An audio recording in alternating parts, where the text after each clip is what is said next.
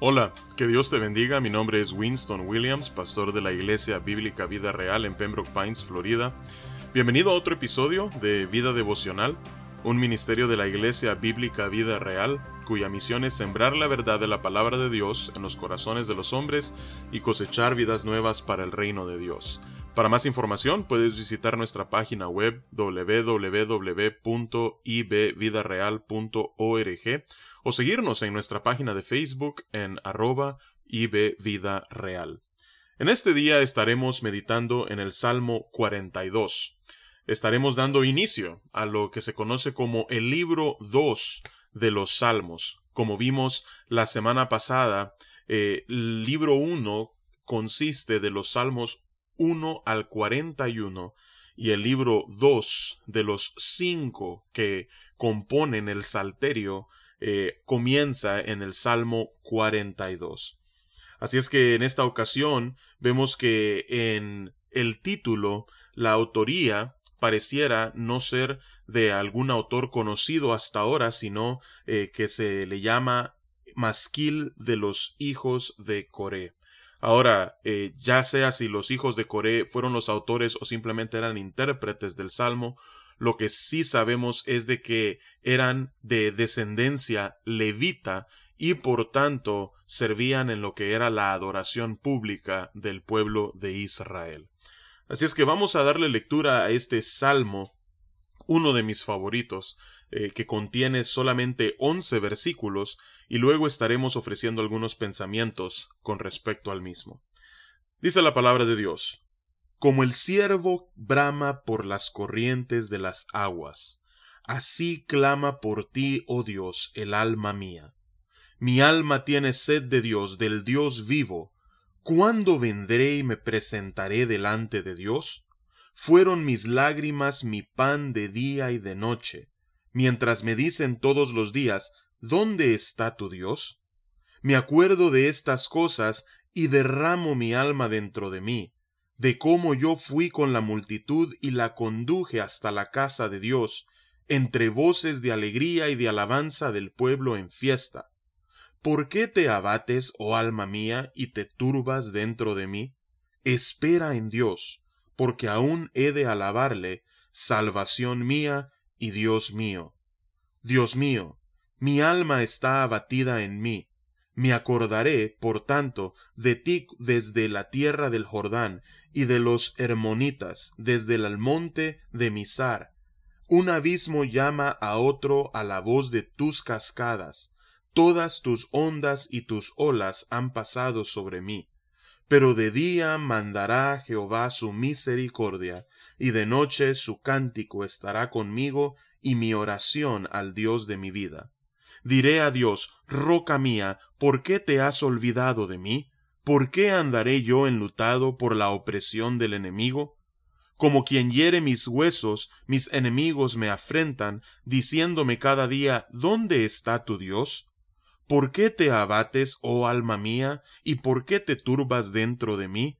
Espera en Dios, porque aún he de alabarle, salvación mía y Dios mío. Que Dios bendiga su palabra en este día. Vemos entonces en los versículos 1 y 2 que el salmista utiliza un símil eh, para ilustrar la sed profunda que su alma siente de Dios. Él compara esa sed como el ciervo que brama por las corrientes de las aguas. Así su alma clama por Dios, su alma tiene sed, y no de cualquier Dios, no de un ídolo, no de vanidades ilusorias, sino del Dios vivo, del único y verdadero. Así es que hace la pregunta ¿cuándo vendré y me presentaré delante de Dios? Aparentemente él siente que hay una separación entre él y Dios como que si Dios estuviese lejano y su alma se siente deshidratada y anhela la presencia de Dios.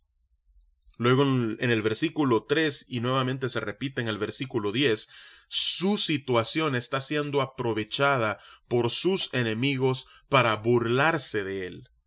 Dice el versículo 3, fueron mis lágrimas mi pan de día y de noche, prácticamente fueron mi dieta todo el día, mientras que me dicen todos los días, ¿dónde está tu Dios?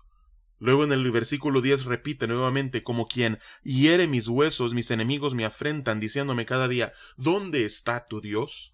Todos aquellos que son no solamente enemigos de los justos, sino enemigos de Dios, cuando nos encontramos en diversas pruebas y en gran aflicción, miran nuestra situación y concluyen que a la luz de nuestro sufrimiento Dios pareciera estar ausente. Y es por eso que con un matiz de ironía y de sarcasmo preguntan, ¿dónde está tu Dios? ¿Dónde está tu Dios?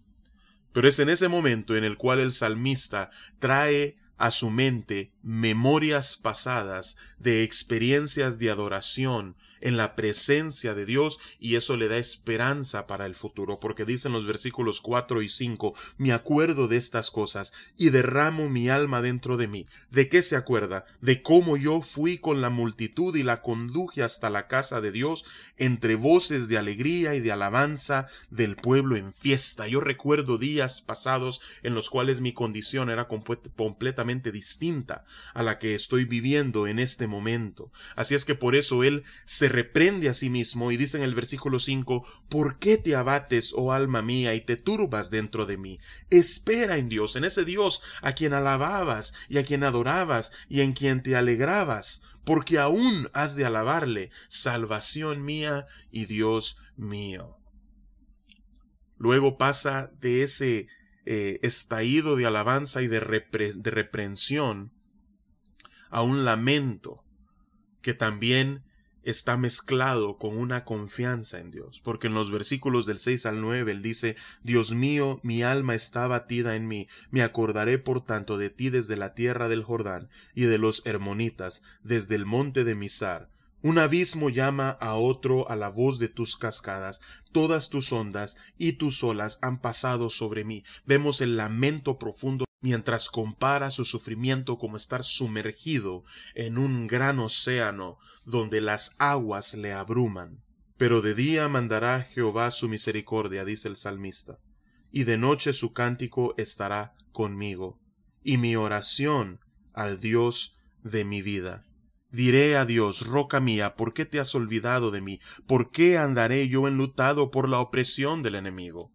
Vemos entonces una mezcla entre lamento profundo, como estar sumergido en aguas y ser abrumado por ellas, pero al mismo tiempo una confianza en la misericordia de Dios que produce alabanza, cánticos a su nombre, mientras eleva oraciones a Él.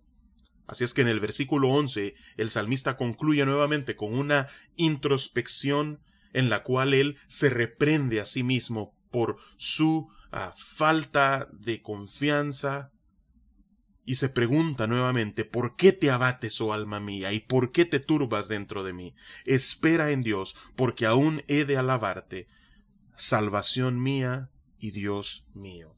Así es que nuevamente nosotros nos podemos identificar con el salmista porque, al igual que él, nos hemos encontrado en medio de una gran sequía espiritual mientras estamos sumergidos en aguas profundas de prueba y de tribulación.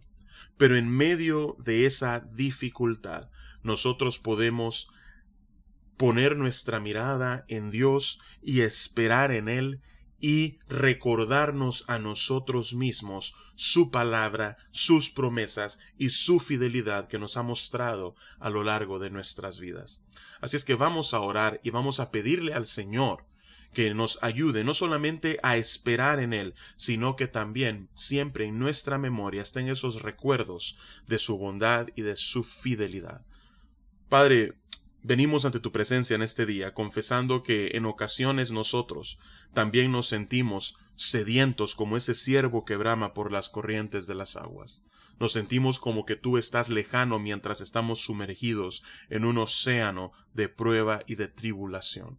Pero Padre, en medio de esa dificultad, que para algunos podría parecer como que es una evidencia de que tú te has olvidado de nosotros, confiamos en que tú estás allí, presente, y que debemos esperar en ti. Así es que danos fe, danos paciencia para saber esperar en ti, y mientras esperamos, que traigamos a nuestra memoria esos recuerdos de tu providencia, de tu fidelidad, de tu cuidado, y de cómo tú has estado allí en cada momento de nuestras vidas hasta el día de hoy.